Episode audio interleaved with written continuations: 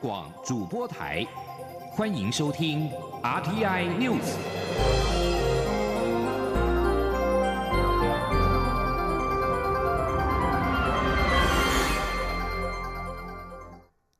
各位好，我是主播王玉伟，欢迎收听这节央广主播台提供给您的 RTI News。今天是二零一九年十一月二十七号，新闻首先带您关注。美国总统川普二十六号表示，美中达成贸易协议谈判正处于最后的阵痛期，但同时，华盛顿当局支持香港示威民众，希望看到香港维持民主。香港泛民主派在二十四号的区议会选举大获全胜。川普在白宫椭圆形办公室被记者问到是否要向香港人民传达什么讯息，川普回答说：“我们支持他们。如诸位所知，我和习主席的关系非常好。美中正处于一项非常重要协议的最后阵痛期。这项协议的谈判非常顺利，但同时美方希望看到香港情况良好。”白宫顾问康威二十六号稍早表示，美国与中国接近就第一阶段贸易协议达成共识，但是三大障碍仍在，包括强迫技术转移以及智慧财产等问题。美国参众两院上周通过《香港人权与民主法案》，法案目前已经送到川普桌上。若是川普什么也不做，则法案将在十二月四号自动生效。美国国务卿蓬佩奥二十六号对此表示，美国人权标准适用于世界各地，香港也不例外。美方也坚定希望中国履行其对香港的承诺。蓬佩奥在记者会上也恭喜香港人民二十四号成功举办了自由、公平及和平的地方区议会选举。而香港这一场区议会选举，实质意义等同是公投的选举。泛民主派囊括所有民选四百五十二席当中的百分之八十六席次，亲北京的建制派则是严重溃败，从上一届区议会占七成席次，跌到只剩下一成多。这场选举释出一定的讯息，将牵动未来香港民主运动的路线，也或许会影响明年立法会与二零二二年特首选举，更可能让北京重新考虑特首林郑月娥的去留。请听以下的专题报道。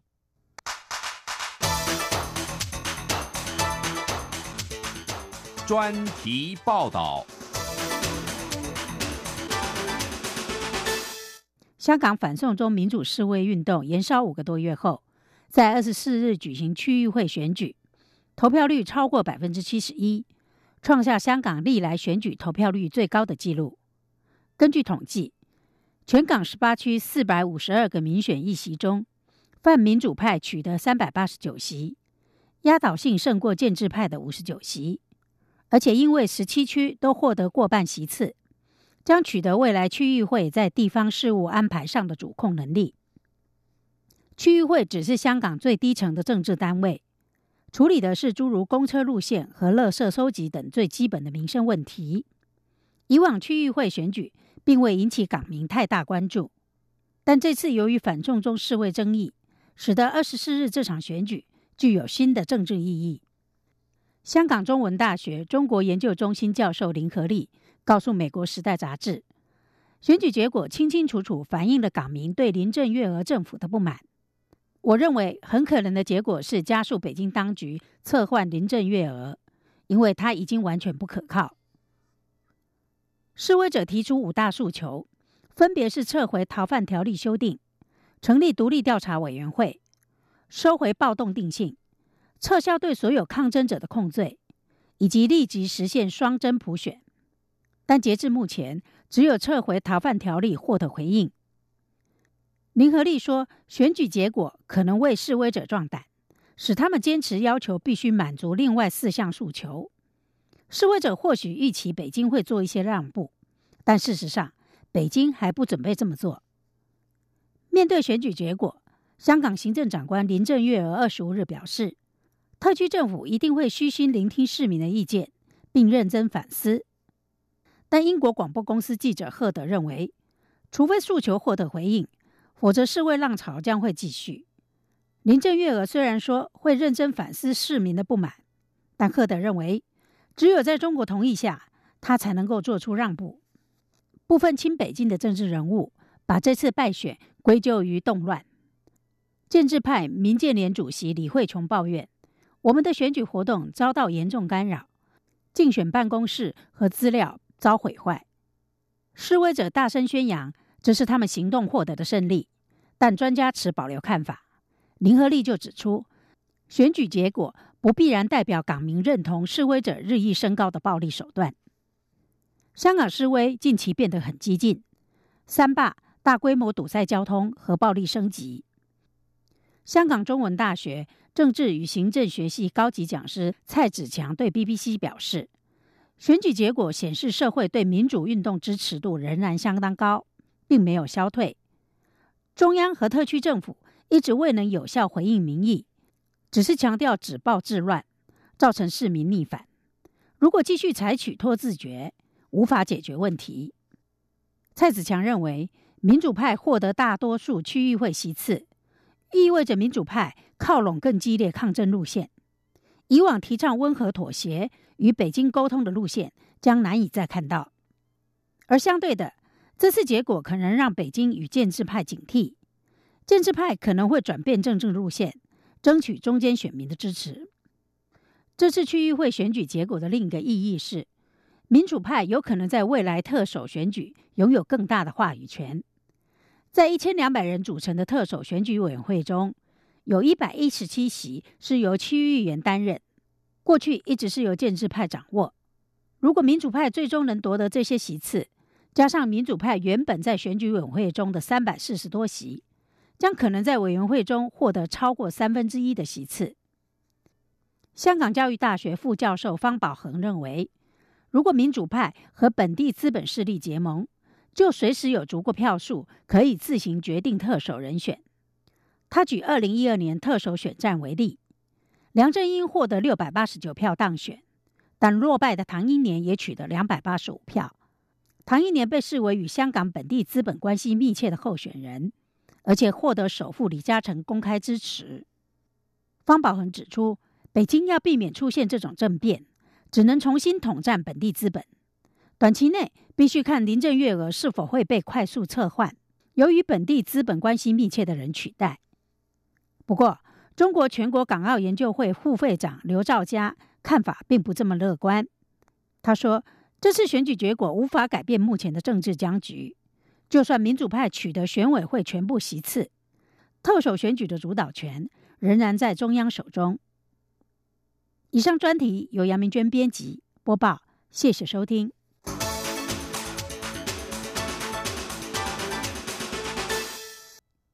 最需要关注的是中国间谍一案。自称中国间谍的男子王立祥日前指控香港中国创新投资公司主席向新吸纳他做间谍。调查局二十四号在桃园机场拦下打算出境的向新、龚清夫妇两人。台北地检署二十六号凌晨谕令两人限制出境出海。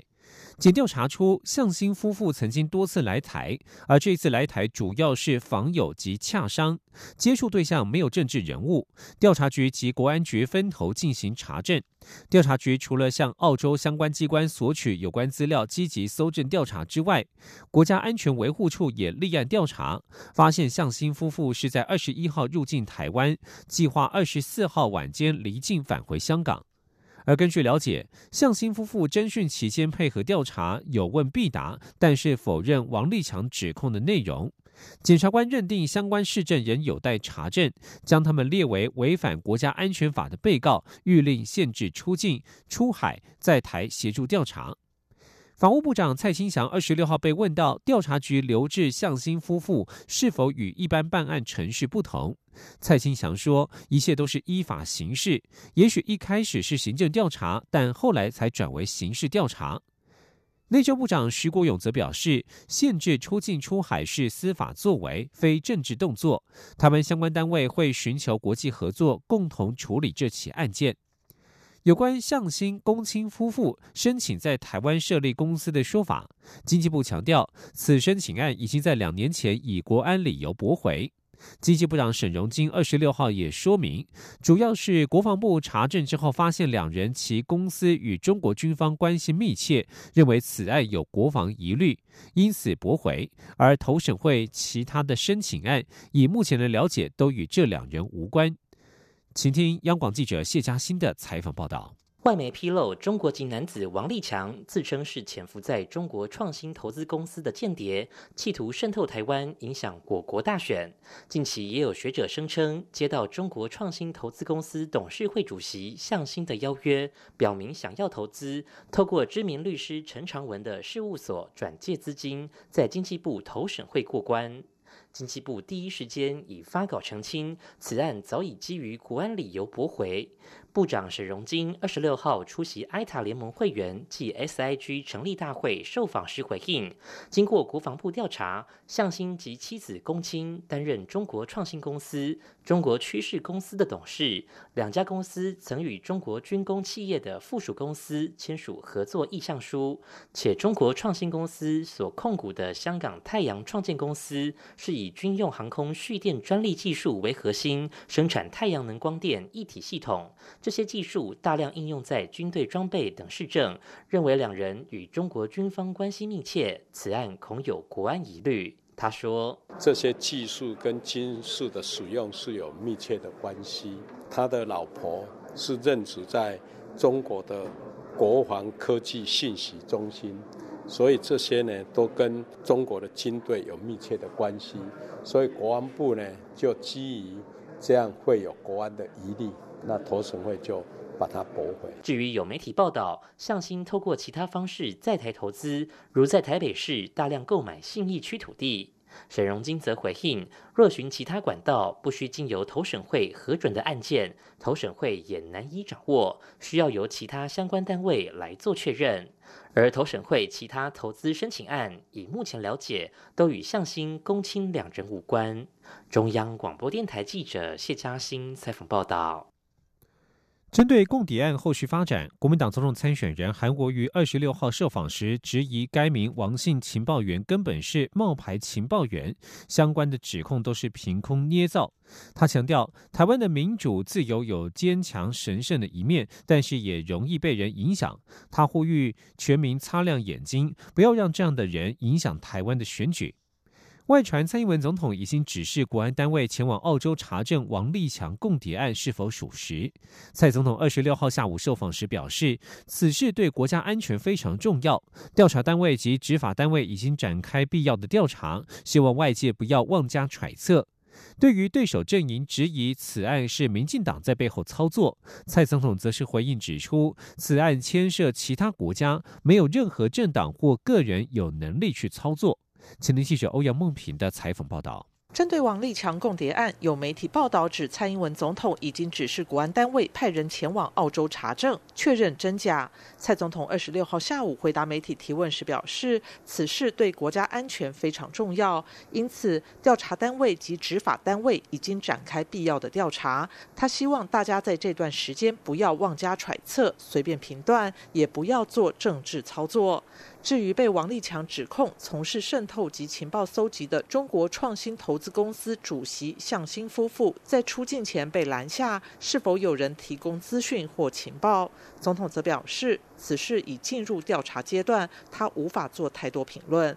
对于国民党总统参选人韩国瑜阵营质疑此事许多时间点太过巧合，是民进党在背后操作，蔡总统则强调此事牵涉甚广，没有任何政党或个人有能力操作。他说：“他牵涉的不只是台湾，他其实牵涉了呃有好几个其他的国家哈，这么大的事情，它其实是一个呃几乎是一个国际事件了啊。那呃，我相信没有一个。”呃，台湾的政党或者任何的人有这个能力哦。那呃，很多的事情哦，我们真的不要把它政治化，好，也不要妄加揣测。另外，韩国瑜在脸书贴文表示，中国连香港选举都控制不了，如何控制台湾大选？还表示，如果中共间谍可以拍沙龙照，其他国家间谍都可以裸奔了，并质疑民进党利用冒牌共谍操作影响台湾选举。蔡总统则回应表示，对于这个严肃的问题。不要以这种态度小看，而是要严肃面对，小心查证，厘清事实。他并强调，中国介入台湾选举、渗透台湾社会是时时刻刻存在的事实。身为总统候选人，对这件事要有清楚认知。他也希望民众要了解，民主不是从天上掉下来，要以香港为镜，站出来捍卫自己的民主与自由。中央广播电台记者欧阳梦平采访报道。而亲民党总统参选人宋楚瑜二十六号表示，他认为共谍案必须先由立法院成立跨党派调查委员会，向人民说清楚此案。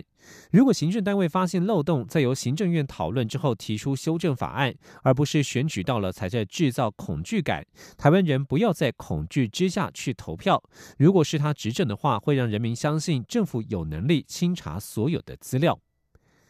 继续关心的是中国大陆的鼠疫疫情。中国北部地区传出爆发鼠疫之后，当地官员为了扑灭老鼠与跳蚤，已经在方圆近两百英亩的土地喷洒毒药。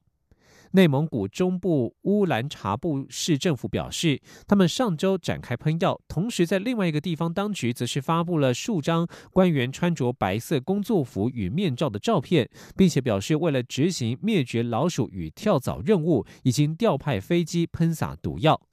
在本月稍早，两个来自相同地区的患者经诊断罹患了传染力相当强的肺鼠疫，并且送往北京接受治疗。而世界卫生组织指出，已经证实肺鼠疫会于二十四到七十二小时之内致死。这种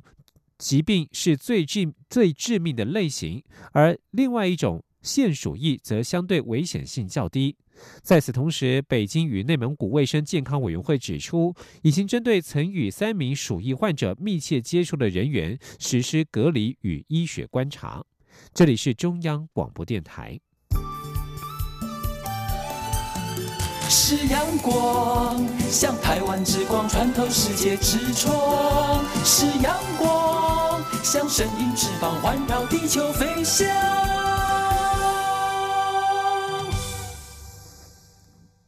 各位好，我是主播王玉伟，欢迎继续收听新闻。交通部铁道技术研究及验证中心二十六号在高雄燕巢举行开工典礼。交通部长林佳龙也亲临主持。他强调，现在全台湾每天有三百万人使用铁道运输。铁道中心成立之后，台湾环岛铁道网也将在未来十年升级到二点零，届时搭乘人数将成倍数成长，并且带动台湾铁道产业的发展，避免台湾沦为外国的铁道殖民地。前天央广记者吴立军的采访报道。立法院十月底三读通过财团法人铁道技术研究及验证中心设置条例后，铁道中心也在二十六号于台湾高铁燕巢机场旁大约十公顷的土地动工，预计投入新台币四十一点七六亿元，于明年底完工。亲临主持动土典礼的交通部长林佳龙致辞时，也针对外界对交通部最近强势推动各项。轨道建设的质疑作出回应，他期待各界讨论时，除了建树，也要建林。面对地狭人稠的台湾，串联都会圈及城乡的环岛高快速铁路网，绝对是未来十年必要的建设。林佳龙强调，现在全台每天都有超过三百万人次搭乘轨道运输，包括高铁十八万人次，台铁六。十三万人次，再加上北高捷运的两百三十万，他相信铁道中心成立后，台湾环岛铁路网也将在未来升级到二点零。届时，不仅搭乘人数将倍数成长，也将带动台湾铁道产业的发展，避免台湾沦为外国的铁道殖民地。林佳龙说：“不是哪一段要不要延的问题。”台湾的环岛铁道网要串联，串联之后把它升级，到二点零版。我相信未来可能十年后，一天一天搭乘轨道运输的会超过六百万人次，可能未来一天啊，愿景应该是达到一千万人次。可是你看到我们投入将近两兆元在未来十年，如果我们不能够带来铁道产业的发展，那永远受制于人，在铁道上变成人家的殖民地。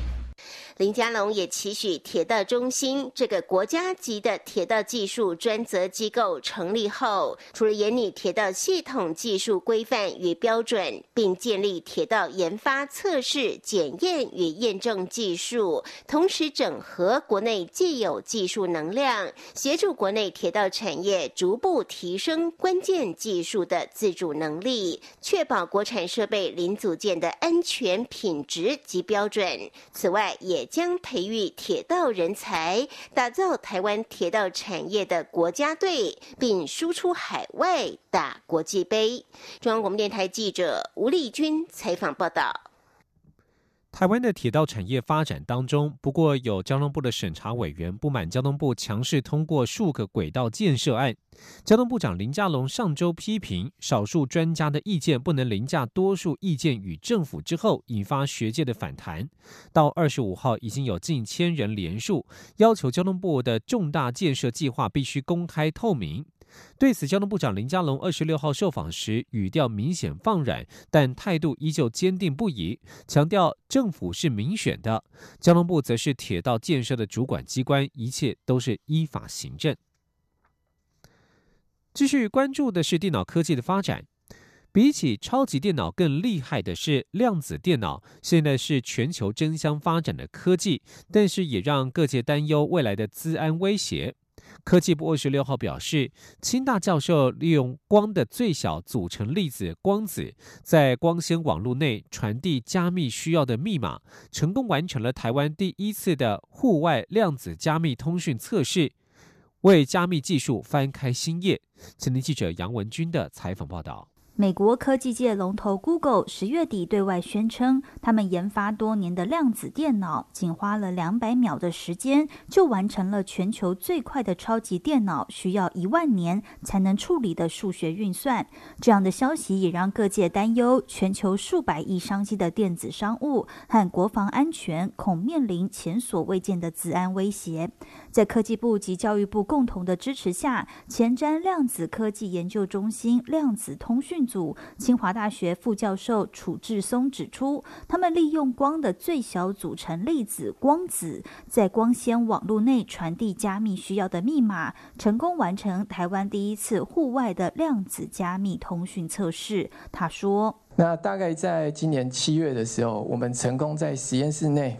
然后呃，用二十五公里长的光纤哦，测试了呃我们台湾自己呃完成的一个量子加密通讯哦。那呃今年九月，我们成功把这个技术呃应用在比较呃实用或实际的一个环境哦。我们用这个呃户外的这个光纤网络。那去真正的去测试这些所谓的呃量子的加密通讯。楚志松说，在量子的世界里，这些极其微小的粒子展现许多违反直觉的量子特性，其中之一就是和分身术相似的状态叠加性。这种量子分身术提高了量子电脑的运算能力，也让量子加密通讯拥有完美的安全性。楚志松也提到，后续他们规划在新竹科学工业园区旁建构一个量子通讯网络，长约十公里，预估三年内完成，为更大型的量子网络铺路。中央广播电台记者杨文君台北采访报道。继续关注的是台湾的青年在传统技艺上的努力。由国立台湾公益研究发展中心与全球策略投资基金共同主办的第四届台湾青年陶艺奖，二十六号揭晓了得奖名单，共有五位青年获奖，其作品在技法、表现手法方面都相当出色，并且传达对于社会议题、环境变迁的反思，令人惊艳。今天央望记者江昭伦的采访报道。每两年举行一次的台湾青年陶艺奖双年展，二十六号起在台北当代工艺设计分馆举行，并公布第四届台湾青年陶艺奖得奖名单。本届台湾青年陶艺奖共有二十八位入选，最终选出五位得奖者，分别是赖义伦、洪占竹、王义婷、庄林、童品源，各可获得新台币二十五万元奖金。台大学生赖义伦的系列作品融入带有神秘感的昆虫意象元素，传达对于周遭有限资源、恶劣环境、人性黑暗面以及制度崩坏的看法，维持一贯批判性的个人风格。就读台南艺术大学研究所的洪占竹作品回归纯粹感官经验，以简化抽象的手法呈现自己从生活情境中的光影、水汽、风、自然律动中找到平静的感受。曾在日本求学的王艺婷则不断思考陶土的可塑性与高温下质变不可逆的特性。其获奖系列作品围绕环保生态议题，特别是海洋生物遭受塑胶垃圾或渔网缠绕致死的新闻，都成为王艺婷创作主题。庄宁获奖的毕业制作灵感来自自己住在顶楼加盖，对于炎热天气的感受，反思温室效应对人类的影响。庄宁说：“它其实就是我在幻想说，如果未来天气真的已经变迁到，就是已经不适合人类生存了，然后呃。”有存活下来的生物去进行演化的话，它会呈现什么样的一个状态？对，这是我去做一个发想，然后再希望说回馈观者，可以让他觉得说，好像应该要就是正视这个环境变迁的问题。同品源的获奖作品，则是在整理阿公遗留下来的照片时，想到或许可以利用陶瓷烧制代表的一种永恒性，传达对于阿公的思念。表现手法令人印象深刻。同品源说：“那我下面是用。”就是输出的照片，然后用泥浆描绘在上面，然后再拿去烧。烧成过后的陶瓷其实是有一种永恒性在的。那我用我用泥浆去描绘这些照片，然后这个过程对我来说也是一个重新的仪式跟对话，跟瓦工这样子。公益中心主任徐耿修透露，评选过程相当激烈，甚至经过两轮投票才决定最后结果。他很高兴看到今年入选与获奖作品，无论在技法与展现手法、创作哲学意涵上都令人惊艳，也让他对于台湾年轻一代的陶艺创作实力更有信心。中国电台记者张超伦台北采访报道。体育消息：继成为台湾近五十一年来首名摘下奥运门票的女将之后，台湾体操小将丁华田又有新的壮举。年初，他在世界杯墨尔本站地板项目展现出改良之后的新动作，近日获得国际体操总会承认，将以他的名字来命名。年仅十七岁的丁华田，不仅在今年世界体操锦标赛取得奥运门票，成为台湾体操界近五十一年来的女子第一人，也在今年的亚亚洲体操锦标赛拿下平衡木队伍首金。如今新动作又获得国际体操总会通过，是台湾第一个。申请新动作获得总会认证的体操选手，其实台湾过去有不少体操选手曾经向国际体操总会申请新动作的命名，其中也包括了艾玛王子李志凯以及前艾玛名将林祥威，可惜都未能如愿。丁华田的教练。蔡恒正坦言，丁华庭的地板新动作其实是有从现有的动作进行延伸，未在比赛场上得到承认与加分，在裁判建议下才决定向总会提出申请。原本没有想太多，没有想到顺利通过总会认证，成了意外的插曲。这个国际体操总会认证的新地板动作，起跳时头部后仰，后脚与脚后后脚跟与。头部成为环状，落地时进行一百八十度的转向，动作难度为低。继续要关心的是国际消息：阿尔巴尼亚二十六号发生了数十年来最强烈的地震，首都蒂拉纳和国内西部、北部地区是天摇地动，造成多栋建筑物崩塌，居民被埋在瓦砾堆下。截至目前，已经传出至少有二十一人死亡。这场规模六点四的地震发生在接近凌晨四点多，台湾时间在上昨天的上午十一点，蒂拉纳与西部港市杜拉索的居民纷纷逃出公寓。强震过后又有数百次的余震，其中两次余震规模高达五，使得当地居民是绷紧了神经。太平洋岛国萨摩亚官方数据显示，由于当地的麻疹疫情感染率持续飙升至难以控制的局面，截至二十六号为止，死亡人数已经上升到三十二人，绝大多数是幼童。根据政府数据，有二十八名死者是不超过四岁的儿童。麻疹病例目前总数已经高达了两千四百三十七例。而萨摩亚已经宣布进入紧急状态，但医疗机构负荷过重，难以控制疫情，而疫苗接种率甚低，也使得情况更加恶化。尽管政府启动了强制性疫苗接种计划，但过去一周的病例数增加到五倍，而死亡人数也增加到三倍以上。以上新闻由王玉伟编辑播报，这里是中央广播电台台湾之音。